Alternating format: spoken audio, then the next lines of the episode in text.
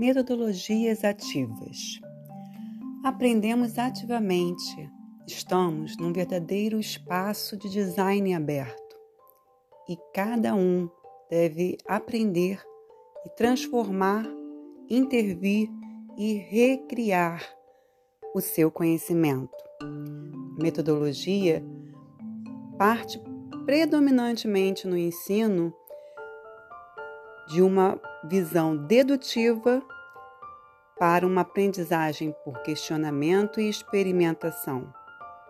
Surge dessa forma o híbrido, que seria o equilíbrio da aprendizagem dedutiva com a experimentação.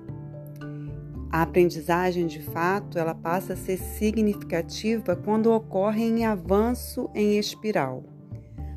A aprendizagem ela é única e diferente para cada pessoa e mobiliza conexões cognitivas e emocionais.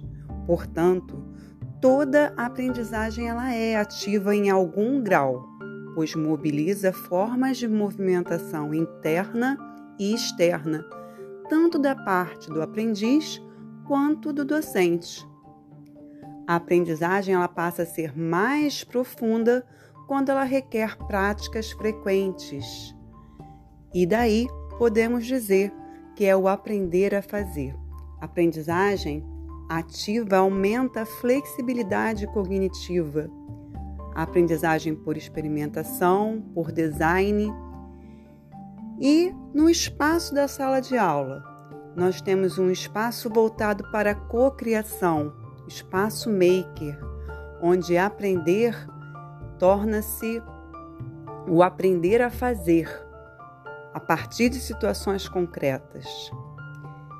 A aprendizagem mais significativa ocorre quando a participação efetiva do aluno em sala de aula ocorre, onde o professor passa a falar menos e orientar mais.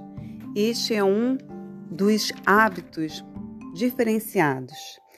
Temos assim a aprendizagem personalizada, com a construção de trilhas, direcionando a aprendizagem de acordo com o seu projeto de vida. Aprendizagem compartilhada, onde combinamos a flexibilidade e a aprendizagem por tutoria, quando ocorre o contato de profissionais mais experientes. Neste caso, o professor tem um papel de curador para o avanço individualizado. E em todos esses momentos nós podemos observar que há um movimento da aprendizagem para uma metodologia de design voltada tão somente para o projeto de vida, onde haverá uma percepção do passado e uma perspectiva para o futuro.